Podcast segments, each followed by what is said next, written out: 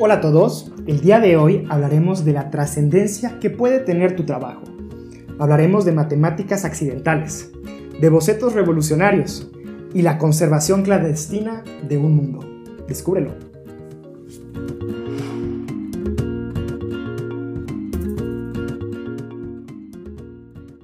Hola a todos, soy Fermín Begueriz, bienvenidos a este nuevo episodio del podcast de Compas Guiándote por la Historia.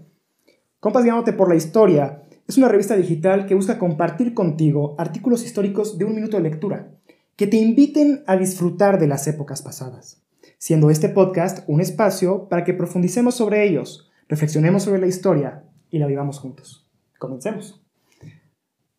Hola a todos, bueno, para aquellos que nos ven en YouTube, les agradeceríamos mucho si nos pueden dar like, suscribirse y también darle a la campanita. Eso nos ayuda muchísimo y pues también de esa manera ustedes pueden, digamos, está eh, pues, actualizados ¿no? del nuevo contenido que, que, vayamos sacando. Ahora sí, sin más preámbulo, Esteban, hola, ¿cómo estás? Muy bien, ¿y tú? Muy bien, también, muchas gracias por estar aquí. Con mucho gusto, como siempre. Qué bueno, gracias. Eh, gracias también por estar aquí. Gracias por la invitación. Hoy es un tema padre, hoy es interesante. Hoy es un tema interesante porque pues, justamente vamos a hablar de lo que, pues, justo, ¿no? De la trascendencia, de lo que puede tener eh, las acciones diarias de las personas y que bien no, no lleguen a conocer ¿no? los resultados o verlos, pero finalmente dejan un legado. No sé, Esteban, ¿te gustaría iniciar? Pues sí, este, mm, les comparto una pequeña historia, es como una pequeña anécdota sobre un, un joven que está estudiando estadística. Ok.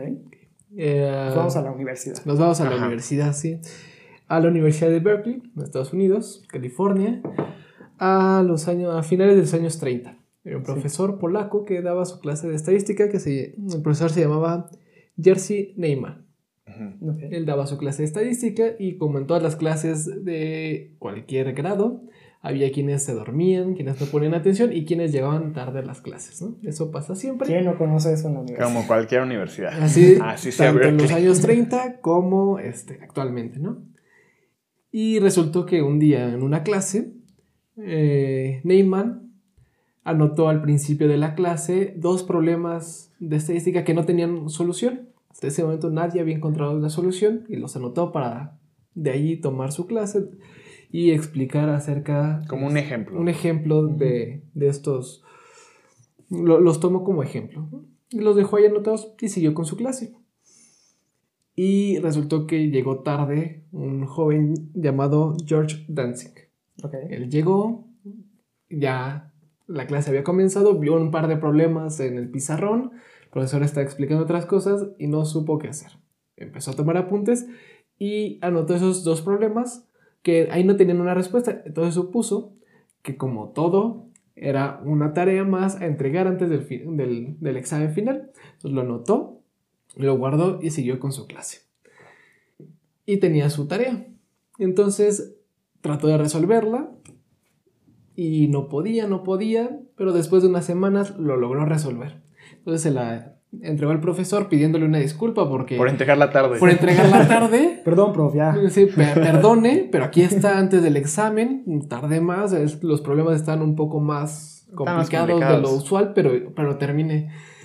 Y bueno, se dice cuenta que se le entregó a, a Neyman terminando la clase, pero él estaba ocupado con otras cosas y nada más le dijo, bueno, déjalo sobre el escritorio. Ni siquiera sabía qué era, sino es como llegó, Alguna tarea me debe.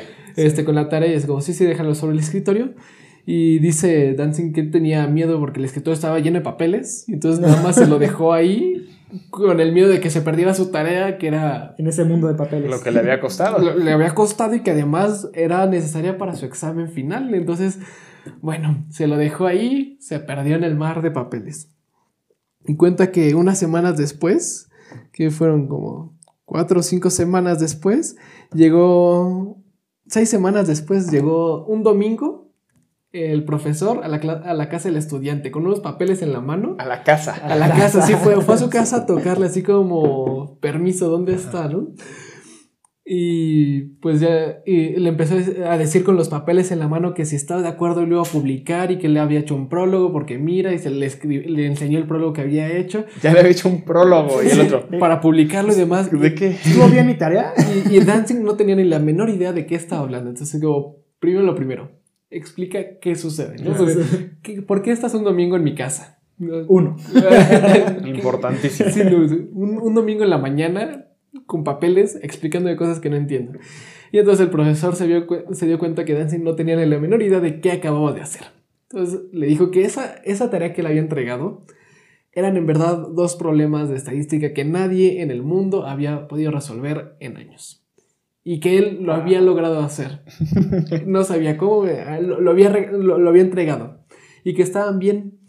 Y pues que él había hecho un acuerdo con una revista para publicar uno de los dos problemas y le había escrito el prólogo este, para la revista y que si él está de acuerdo iban a, a- a publicar el prólogo de, de Neymar y su solución y, y saldría publicado a su nombre y, Y pues, todo. y sería reconocido como aquel que solucionó este de los problemas de la estadística y está muy bien, no sé cómo... Oye, y un punto en estadística, ¿no? Sí, pero o sí, voy a, ¿sí tengo examen no?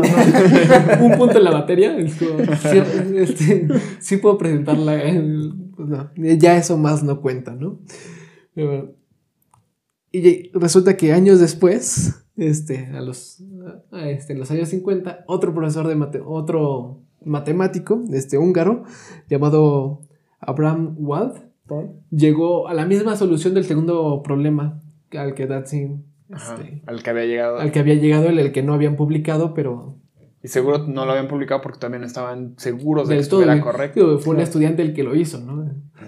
Entonces, él, él le mandó una carta a Danzig diciéndole, oye, yo resolví el mismo problema, llegué a la misma conclusión que tú. Este, ¿Qué te parece si lo entregamos ambos y aparecemos como coautor? como autores. Como coautor y ya este, nos, ambos tenemos el crédito de la resolución de este segundo problema de la estadística que, que Claro. era irresoluble, ¿no? Y pues le, le pareció buena idea. Danzig, pues ya eran 20 años después, o 10 años después, ya él de- fue profesor de, este, fue un gran este, profesor de estadística, dio clases en universidades y fue muy famoso, además de que resolvió estos dos problemas y esta anécdota que, que muchos dicen, ¿no? De, de, este, de que uno por accidente, Accidente en puede encontrar este, la solución a problemas que no, que, que, que no esperaba, ¿no? Imagínate este que pasó así.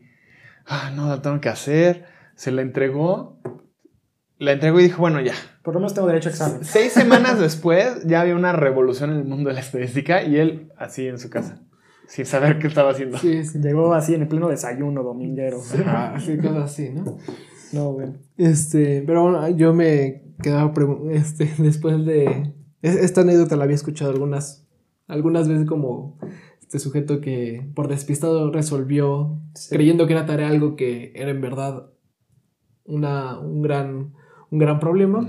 Es bueno, ¿qué cosas hacemos? Llegamos a hacer o dejamos de hacer que parecen así como pequeñas, este, nimias, algo así Sí, como diminuto insignificantes, ¿no? Insignificante, pero cuánta rela- este, relación o trascendencia tiene con cosas que ni siquiera imaginamos, ¿no? Este, con su tarea de matemáticas. No, y sobre todo, aquí, por ejemplo, podemos decir, es algo que salió de, la uni- de una universidad. universidad. que cu- ¿Cuántas veces sale algo, o sea, ajá. de un estudiante que apenas está, o sea, cuando se fijan, ¿no? En el, en el talento, Sí, o se fijan o sea, en- en gente de doctorado, Doc- todavía de maestría, pero así como que alguien de licenciatura, No. pues es muy raro que alguien de ahí salga revolucionando algo. Yo creo que sería, sí, pero pues, yo no sé, yo a veces pienso que es por falta de, de, o sea, De atención. de atención De atención. tenerlo, porque seguro hay, Hay muchos que tienen cosas interesantes, tesis que jamás pensaste que alguien, que un estudiante de universidad pudiera haber hecho, ¿no? Y que a lo mejor todavía están así un poquito burdas, pero tienen una idea muy interesante, muy original. Claro. Y ahí es donde entra la labor de un buen profesor, decir, bueno, vamos a pulirlo. A mí me pareció, me pareció sumamente ético, ¿no? Que este profesor de estadística haya ido y le dijo, oye, Sí, sí. hice un prólogo, pero quiero que tú Ah, pues salgas es tu. Es tu respuesta. tú, tú lo, tú lo lograste. Sí, que le, que le haya dado el crédito como tú, tú fuiste el que lo, lo hizo. Se lo ¿no? resolvió. No te voy a poner 10, pero... Aún tienes el examen, muchacho. Sí, yo, yo creo que esa, esa es la tarea de un buen profesor, ¿no? O sea, darse, darse el momento y la atención de ver si hay algo en ese, en, pues, tiene el talento frente a él, literalmente. Ajá, seguramente algunos en esa materia a lo mejor pasaban desapercibidos, pero no todos. Échale, hay que pulir esos pequeños diamantes de tu materia. Hay los que pasan de- desapercibidos, a lo mejor brillan en otras En cosas. otras cosas, Ajá. por supuesto. Esa es la labor de un buen profe, estar revisando eso. Claro. ¿Y tú, Ilen, qué, qué traes para nosotros? Yo les traigo un ejemplo de una persona que igual, así en su tiempo libre, modificó el futuro. Ok. Yo qué casual. Como Back to the Future. No tan así, no tan- menos ciencia también- ficción. Ah, ok. Pero igual vas a ver que tiene mucho que ver con la- el cine actualmente. Ok. Ok. Katsushika Hokusai. Ja- Japón, ¿no? vamos a hablar de Japón, fue un pintor y grabador japonés. Sí. De esto que hacían, agarraban, hacían un dibujo y decían, ok, este dibujo, ¿cuántas capas de color tiene? Cinco. Y por cada capa voy a agarrar un bloque de madera y voy a escarbar toda la madera y voy a dejar en alto relieve solo lo que va de ese color para que funcione como un sello. Ajá. Ok. Y entonces hacen, bueno, a ver, va el azul, va el verde, va el rojo, va el negro y va el blanco. Y se van haciendo Y capas. con eso hacen cinco sellos y hacen una imagen completa. Ok. Bueno, Ok, sí. Eso es pintor y grabador, Hokusai. Él era de finales del periodo Edo, que es de 1603 a 1868 en Japón. 200 años, ¿no? Pero- Sí, más Sí. o menos. Es conocido principalmente por sus grabados de paisajes. El que más destaca eh, se llama 36 vistas del Monte Fuji. Es una serie de 36 vistas del Monte Fuji desde Sí. distintos ángulos de Japón. Ok. Ok. El camino, otra, una aldea, una laguna, cosas así. El monte Y hay- tímido, ¿no? ¿Les es tímido porque luego se esconde entre las nubes. y ahí el que más y todo el mundo ubica es la gran ola de Kanagawa, que es este Sí. mundialmente conocido, que es una ola gigantesca de, que va del lado izquierdo a punto de engullir a unas pequeñas lanchitas y se ve al fondo un monte Fuji chiquito. Todo el mundo lo conoce. Sí. Entonces, sus grabados, junto con los que hacían otros maestros japoneses como Toyokune, Hiroshige, Utamaro, todos estos, hacían este tipo y cada quien tenía su estilo personal. Pues todos estos tuvieron una tremenda influencia en el impresionismo y el postimpresionismo en Europa. Ok. Sobre todo por la manera en la que usaban la perspectiva estos japoneses Sí. y los temas que retrataban, que eran temas de la vida cotidiana. ¿Como más de la ruralidad? O... No, más bien de la vida cotidiana. Sí, sí, sí. Entonces, eso era interesante para un impresionista que estaba interesado en retratar la luz desde una perspectiva distinta en un ambiente que no necesariamente es un gran salón, una fiesta del duque, Claro. no, es un molino, un barco, son cosas Sí. cotidianas. Aunque su influencia sobre artistas que van desde Manet hasta Picasso es muy interesante, déjeme contarle de otro de los resultados del arte de Hokusai. Uno que resuena hasta la actualidad y forma parte de la conciencia global. A ese nivel. Muy bien. Más, que- inconscientemente más que la ola. Desde una perspectiva occidental, el ascenso de la cultura popular japonesa es un fenómeno relativamente reciente. Comenzó a fines de la década de 1980 con la explosión de películas animadas conocidas como anime. Por ejemplo, Akira es muy conocida. Fue de las primeras que, wow, revolucionó. Y actualmente, mundialmente conocidas, son por los trabajos del estudio Ghibli, El viaje de Chihiro, El castillo vagabundo, Sí. Que es todas todo un fenómeno. Un fenómeno espectacular. eso. Sí. Y, o las que hace Toei Animation, por ejemplo. Entonces, estos son grandes estudios que ahora no se quedaron solo con un mercado japonés, sino que sus animaciones se ven en todo el mundo. Sí. Y algunas son prácticamente de culto. Y es muy conocido y esto todos los que ven anime lo saben, que el anime se inspira en historietas, procede del manga. El manga es una palabra japonesa para des- designar estos cómics, estas historietas impresas, Sí. por lo cual desde ahí es de donde la cultura japonesa ha tenido mayor difusión, desde el cómic. Y de ahí a su siguiente evolución, el anime. Sin embargo, es muy poco conocido que muchos de los aspectos del manga de hoy Sí. y de los años para atrás se remonta al trabajo de Hokusai. No el, no el Monte Fuji. No al monte, ahí les va. Ajá. Además de las impresiones paisajistas que les platicaba ahorita, Sí. que tanto éxito tuvieron dentro y fuera de Japón, Hokusai publicó prolíficamente bocetos de la vida cotidiana, en los cuales hacía inclusión del humor, lo sobrenatural, sobrenatural y los juegos de palabras a través de imágenes estratégicamente ubicadas en sus dibujos. Ok. Entonces él lo que hacía era como bosquejos. Ujú. Y decía, ah, voy a, hay, hay una leyenda de un fantasma, voy a dibujarlo. O hay una leyenda de unas ranas, voy a dibujar ranas. Entonces dibujaba lo que sea. Y era de un carácter muy personal. Esta colección de bocetos y estudios repletos de emociones y de detalles imperceptibles, Ujú. Bueno, más bien impecables y muy difíciles de, de percibir, Hokusai les llamó manga a esos primeros bosquejos. Esos primeros- Ok. ok. Lo que él hacía, no de Lo- manera como. Lo que él hacía no de su arte principal. O sea, Sí. él lo que era eran estos grabados, los ukiyo-e. se Ahora quiero llaman. ser creativo de este Ahora modo. lo que hago es estos bosquejos con los que me ayudo a hacer ideas con lo- y que son de muy buena calidad, Ujú. y los llama manga.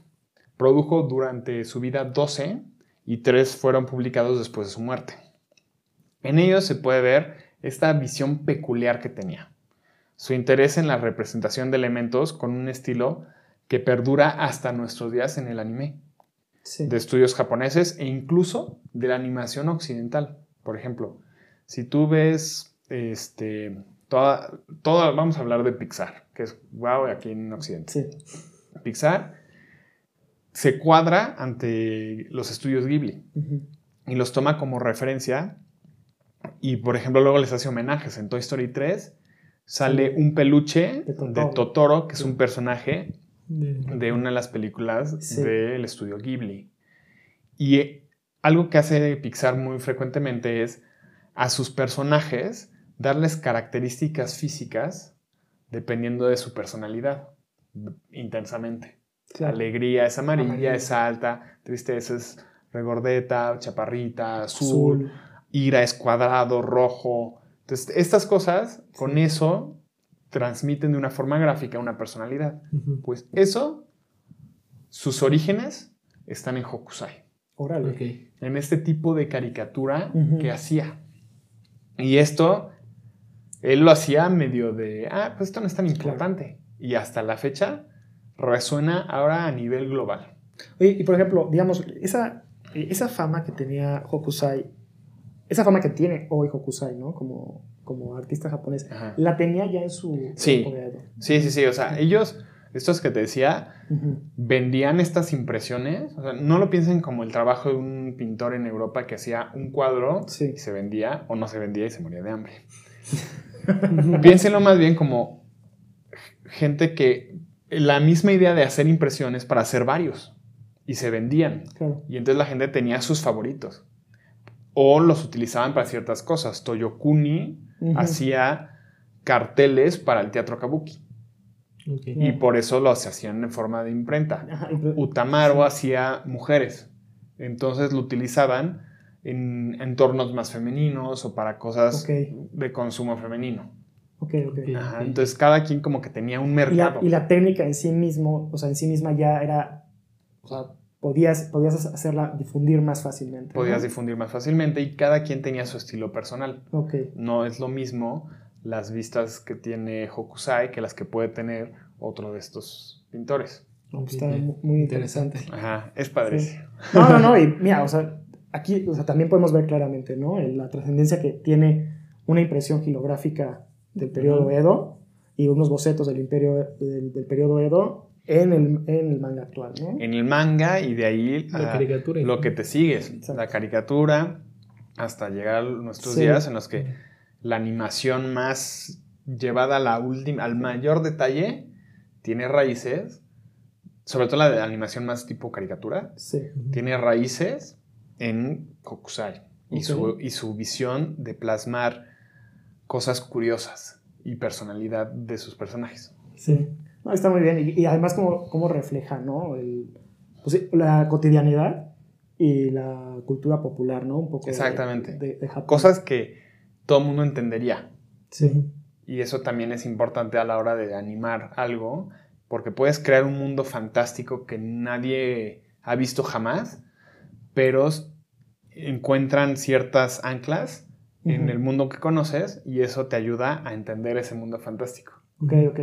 Esas son cosas que vienen desde estas, de estas personas que trabajaban sobre mundos imaginarios basados en el consciente colectivo. Entonces, e- esta, no, me encantó, me encantó. Interesante. Pues yo, bueno, si me permiten, este...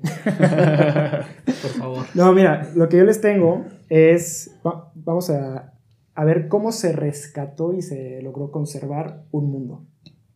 Un, todo un mundo. todo un mundo. una, cos- una- una cosmogonía, una forma de entender el mundo. Ok. ¿no? El mundo aquí está. Vayamos hacia el siglo, vamos a ir a viajar a- al México del siglo XVI, ¿no? Ujú. Ya después de haber concluido Hernán Cortés la conquista de México, eh, no pasó mucho tiempo para que las instituciones españolas ¿no? se asentaran en la Nueva España. ¿no? Sí. Entonces también le damos una, una política eh, una- y una forma de estructura eh, pues, espa- ibérica en México. Y con ello, todo un sistema de organización social que incorporaba ahora a nuevos agentes y actores sociales, ¿no? Los indígenas. Eh, los abusos claramente vividos eh, por la población nativa durante los regímenes teocrático-militares mesoamericanos y también los abusos vividos durante los primeros años después de la conquista, exagerados, también sabemos por la, por la, ley- la leyenda negra ¿no? que, de que utilizó Holanda e Inglaterra contra el imperio español. Bueno, ello- eso nubla un poco, estos abusos y esta leyenda negra puede nublar un poco la visión actual que tenemos de eh, la civilización precolombina. ¿no? Y digamos como, o sea, también una gest- la gestación de una cultura, lo que permitió la gestación de una cultura novohispana y que hoy también le debemos muchísimo, ¿no? Muchísimo. en México. O sea, la, la periodo colonial fue un tiempo de muchísima fusión y de, yo creo que la entidad de México y de las naciones latinoamericanas al día de hoy se entiende a partir de esa fusión, ¿no? Entonces, con la llegada de esta, ahora, en este tiempo, con la llegada de las primeras misiones evangelizadoras a México, eh, hubo una aproximación, o sea, ya pasamos de los abusos, ahora vamos a pasar a una aproximación a los usos y costumbres de los indígenas, Sí. ¿no? Tratar de entender cómo viven, qué piensan, cómo es, cómo es su visión del mundo, porque claramente, como recordarán en sus clases de historia de la Nueva España, pues había una república de españoles y una república de indígenas, ¿no?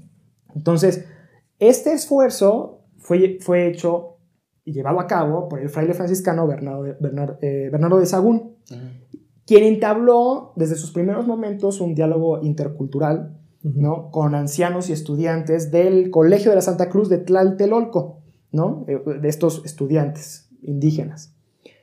Y de esta manera, en, estos, en este diálogo intercultural fue recopilando y plasmando, obviamente en esta manera escrita, ¿no? Gráfica, pues la cosmovisión azteca, ¿no? La, la cosmovisión náhuatl y eh, lo que esta, esta misma preservación que se hizo, pues pudo nutrir también el pensamiento europeo, ¿no? Ujú. Porque esto, esto viajaría a Europa. Sí, la idea era hacer un.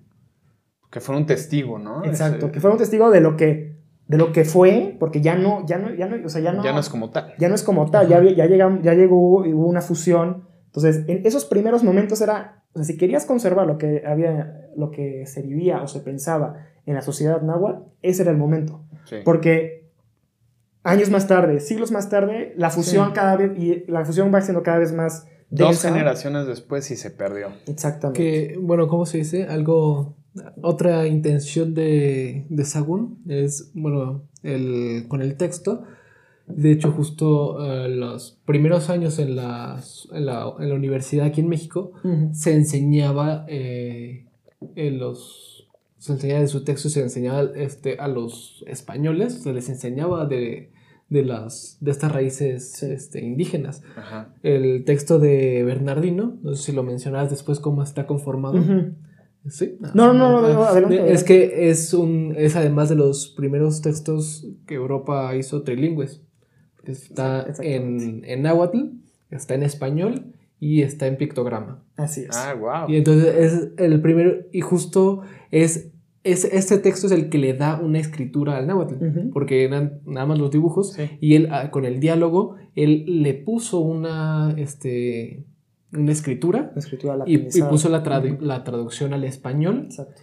Y este texto, este, este texto trilingüe es también el que va a Europa, para que se conozca qué es lo que dicen estos, estos dibujos, los, y los, este... ¿Y cómo se Y pronuncia? cómo, cómo se pronuncia y es con lo que después en la universidad se empieza a dar que era la materia de las antiguayas que es justo La la Antiguayas. antiguaya y es este como si nosotros fuéramos ahorita a la universidad y nos dan la clase de este de, de cultura náhuatl Ujú. entonces porque si eres español o eres criollo, pero esta también es tu cultura porque vives aquí La tienes y que entonces que conocerlo. tienes que, tienes que conocerlo, así es. Justo, y, pero fíjate que para llegar al punto que nos dice Esteban, o sea, tuvo que pasar, pasaron muchísimas complicaciones. Ajá. O sea, porque a 18 años, o sea, digamos, volviendo, o sea, a 18 años de su llegada al continente americano, en 1529, Sagún inició estas, inter- estas interlocuciones, ¿no? Ujú. Ujú. 1529. 1529. Ok.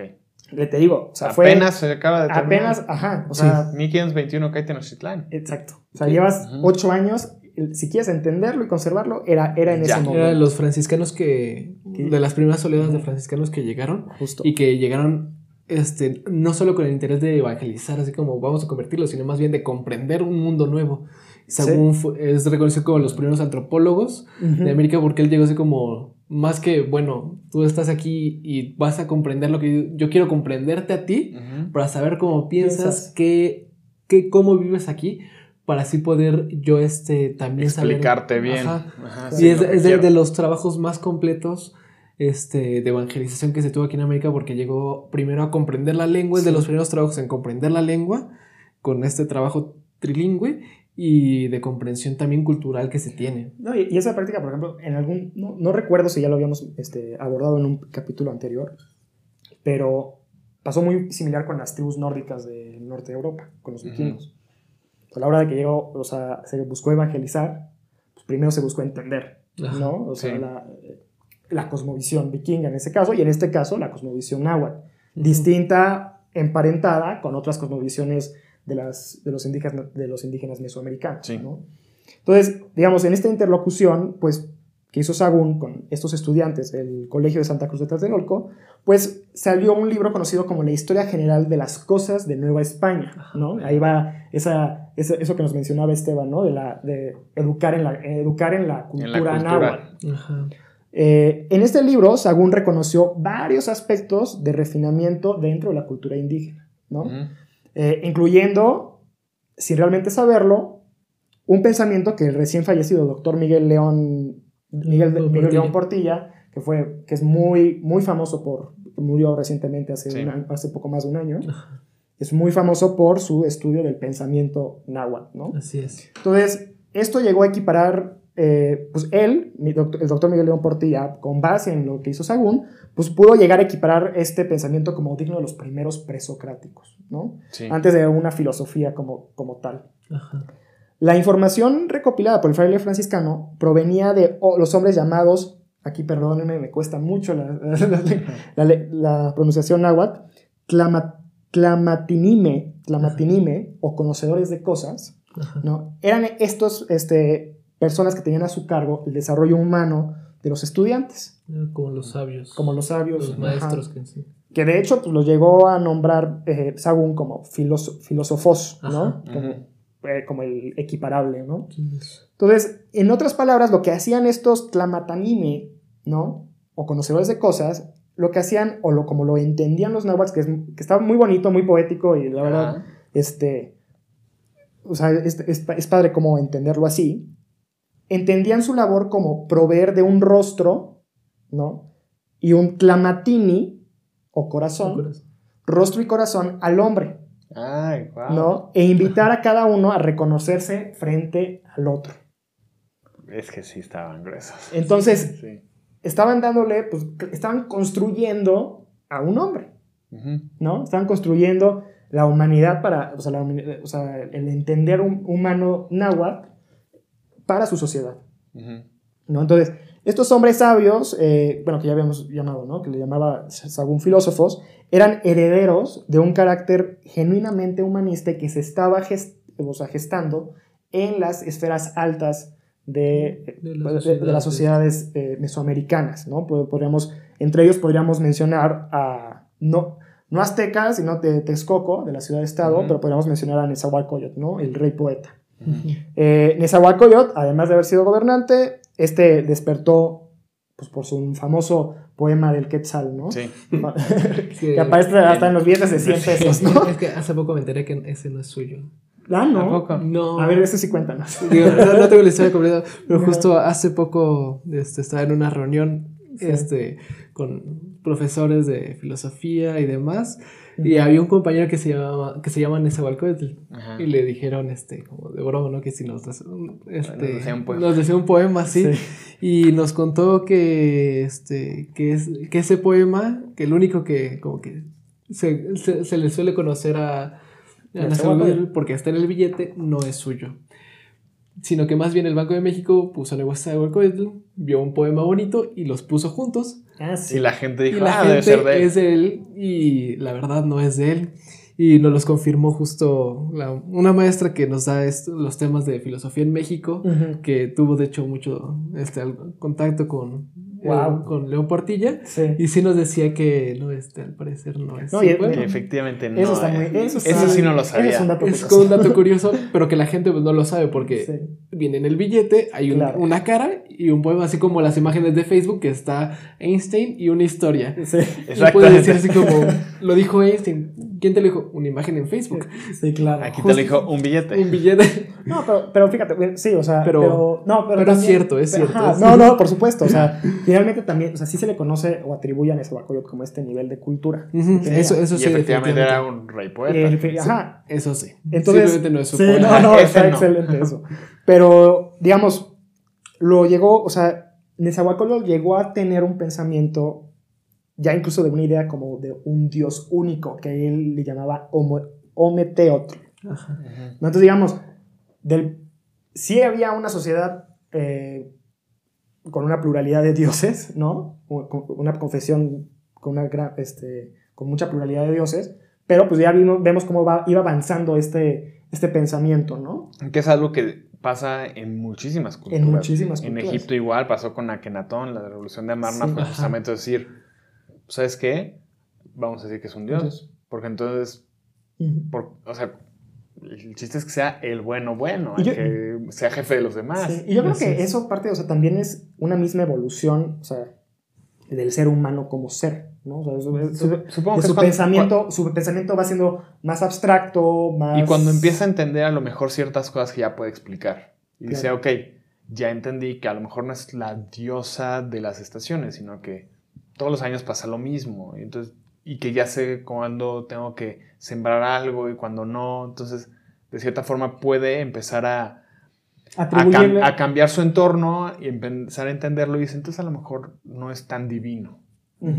El problema es que hay cosas que de plano no puede, pero digamos que va descartando hasta que dice, bueno, pues entonces todo lo que no, a uno. Aún no. Y habrá quienes se van a un paso más allá y dicen que no, que no existe, o los que hablábamos el otro día, ¿no? Los que dicen, bueno, pues Dios es todo. Todo. El O panteísmo, sea, el sí. panteísmo, hay, hay de todo lo que Pero- quieras. Sí, Pero son pensamientos que van evolucionando. por supuesto. O sea, digo, él o sea, se equiparaba a, estos, a estas personas como presocráticos. ¿no? Entonces hubo una evolución filosófica, Ajá. ¿no? Que veía, que veía eh, Miguel León de Portilla, también lo llegó a ver, ¿no? O sea, ahora, una vez finalizada esta obra recopilada por Sagún, ¿no? Que llamada La Historia General de las Cosas de la Nueva España, eh, que fue también construida bajo su dirección, varias, eh, surgieron, empezaron a surgir varias inquietudes. recordemos que estaban en un proceso de colonización. Entonces eso preocupó a la corona española, pues, principalmente a Felipe II, porque dijo, eh, él, él exigió incautar la obra y evitar su publicación, Ok. o sea, a ese grado, porque él pensaba que el rescate del pensar náhuatl podía dañar este proceso de este, pues, nuevas, nueva sociedad. sí, de ahora ¿no? yo soy el jefe, tú no. Exacto. ¿no? Entonces, no obstante, la obra fue trasladada y protegida por el clero eclesial en manos de los franciscanos, eh, en manos de este, de, ya no de Sagún, pero del comisario general de la orden franciscana, Rodrigo de Sequera, la historia general de las cosas de la Nueva España llegó a la península ibérica. Entonces ahí se conservó antes de que, de que Felipe II dijera, esto no se va a publicar. De contrabando. destrúyanla". O sea, iba de contrabando, en contra de la corona, o sea, del, di- del dictamen oficial. Ajá. ¿No? Eh, entonces, Ah, no, ahorita me acordé antes, pero es que esta también es buena. Vámonos ahora del otro lado, vámonos a España. sí. Y ahí, más adelante, Miguel de Cervantes escribe El Quijote, primera y segunda parte, con todo y lo de Avellaneda, que se enojó, lo que tú quieras. ¿verdad? El chiste es que ya estaba en España y que la gente la estaba, estaba consumiendo, digamos, la primera novela moderna, en la cual ya había un desarrollo de personajes. sí. Pero ¿qué pasaba? A la iglesia no le gustaba que la gente se estuviera entreteniendo con eso. Como, ¿por qué vas a estar leyendo cuentitos si te puedes poner a rezar? Entonces la iglesia decía, "Mm, mm, mm, eso no. Pero era muy buen libro. Entonces hasta a veces ellos lo leían, ¿no? ¿Qué pasó? Que dijeron, ¿sabes qué? Bueno, aquí en España nos vamos a hacer los de la vista gorda, pero que no llegue el virus al, al continente americano. Sí. Pero obviamente, ¿qué es lo que pasó? Piratería y, Piratería. y empezaron a salir copias ilegales Sí. del Quijote que entraron al puerto de Veracruz y así se difundió el Quijote en América de forma ilegal, Ilegal. y pirata. Wow. De hecho, así, así llegó no solo el Quijote, sino mucho Muchísima filosofía, filosofía. tanto española como... Pues la filosofía de la este, ilustración. el- llegó toda la filosofía de la ilustración Ajá. llegó por medio de la piratería a la Nueva España, Sí. porque no sé... Eso no se, estaba que, bien. se dice que Miguel Hidalgo tenía su. Sí. eh, Sí, su sección de libros su sección de prohibidos. libros. Exacto. Se Sí. llama La Pequeña Francia, ¿no? Así le llamaban. Ajá, exacto. Pero te digo, o sea, finalmente, sí, este libro iba de manera ilegal. En Ahora manos- vamos al revés, Ajá. hacia, hacia Europa. Exacto, iba, iba en manos en, en contrabando a España, en manos del comisario general de la Orden Franciscana, Rodrigo de Sequera, y llega a la península ibérica para estar ahí un solo, solo un tiempo, ¿no? Porque dijeron, aquí no está seguro. Ujú. O sea, estamos bajo la corona todavía. Entonces, lo mandan a Florencia con el cardenal florentino Ferda- Fe- Ferdinando I de Medici, Obviamente, Toda es la- Florencia. Que ya en Italia, y ya en Italia se inició su trabajo no solo de conservación, sino de traducción, llegando al punto que nos comentaba Esteban hace, hace un rato. O sea, ahí estaban los códices, estaba este, esta traducción, se- bueno, fue, fueron la traducción de 2.468 imágenes descritas en lengua náhuatl latinizada y se tradujo al en Florencia al italiano vulgar. Ajá. Entonces, de esa manera, pues ya llegó, digamos, en, esta, en una lengua más común en Europa Ujú. al estudio universitario.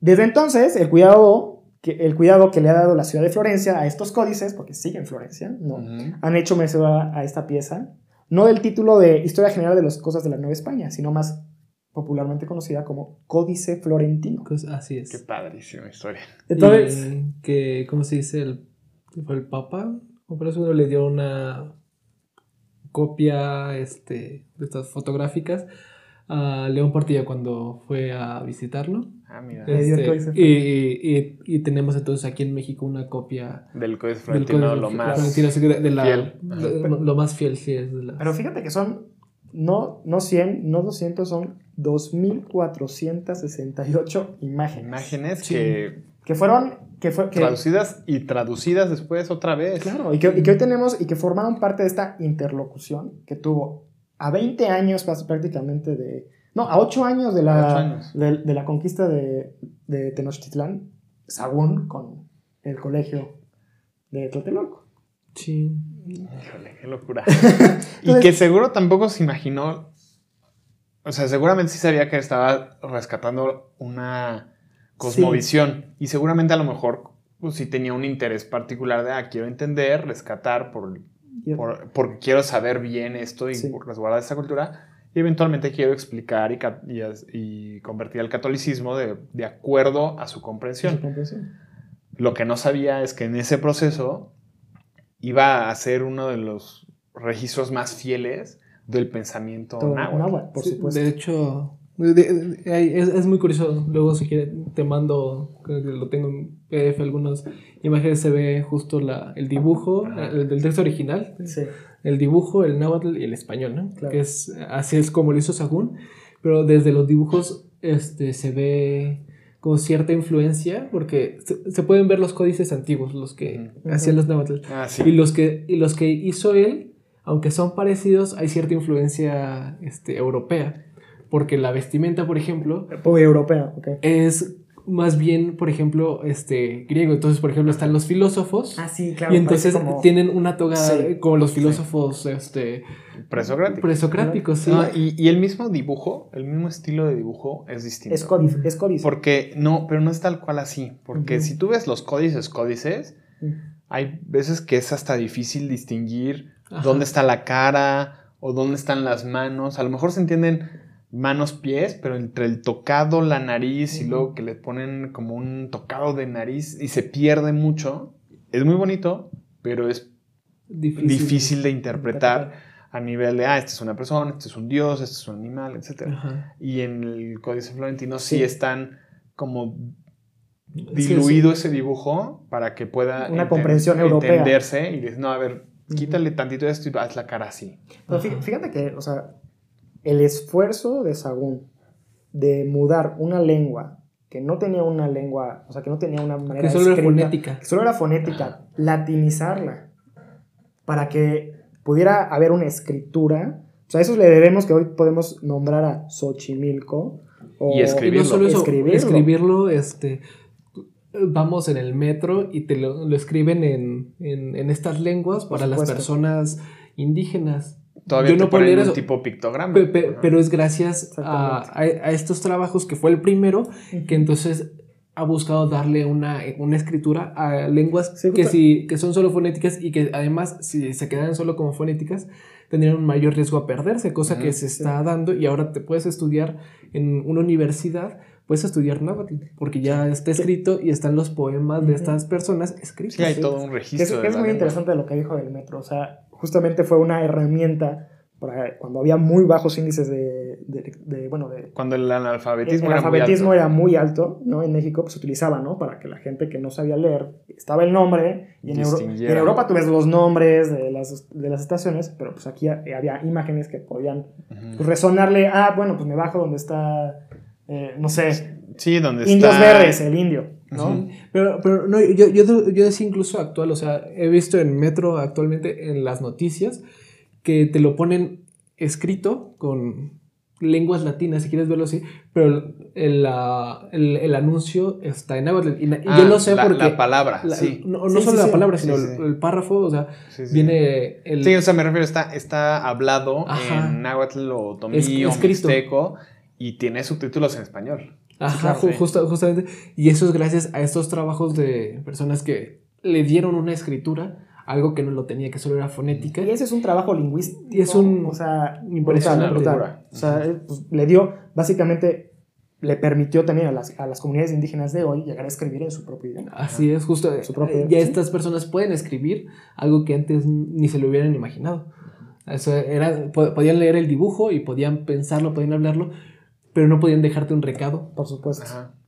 Mira, pues, y eso fue nada más el estar, como decíamos, el profesor que tenía, que podría tener el interés de conocer o, o el ojo visor del talento de sus alumnos.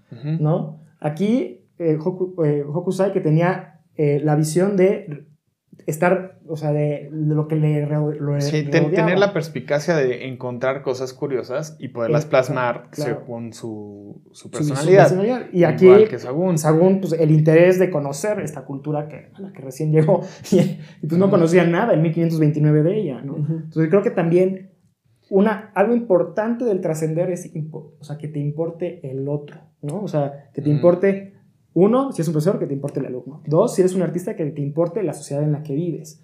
Otro, si, no sé, si también eres un religioso, o eres un diplomático, o eres un político, un- una, o sea, entender el lugar donde estás, ¿no? Que te importe, que te intereses por entender ese entorno y hagas lo mejor dentro de tus posibilidades para... Si, ya, si, si tu papel es cambiarlo, cambiarlo de acuerdo a lo que puede lograrse. Si Sí. tu misión es preservarlo, pues preservarlo como debe ser y no como quieras que sea. Así Claro. es. Pues, Esteban, gracias. Guilen, gracias. Ya me confunden Mucho gusto. dos. Esteban. es la barba, ¿no? La barba. la barba. No, pero muchas gracias también por, este, por, bueno, por haber compartido esto y gracias a ustedes también por habernos escuchado. Los invitamos a seguir leyendo Compas por la Historia, un minuto de lectura cada martes y jueves. Eh, pueden escuchar el podcast cada lunes y saludarnos, si nos saludan por WhatsApp, cada viernes les llega un mensajito con los, pues, el contenido de esa semana y de esa manera pues, estamos actualizados y, se- y van viendo el contenido que, que vamos sacando. Eh, síganos en redes sociales, estamos en Facebook, en Instagram, en Twitter y pues aquí nos seguiremos viendo. Lean un momento. En un minuto, descubran milenios. Luego. Bye, cuídense. Bye.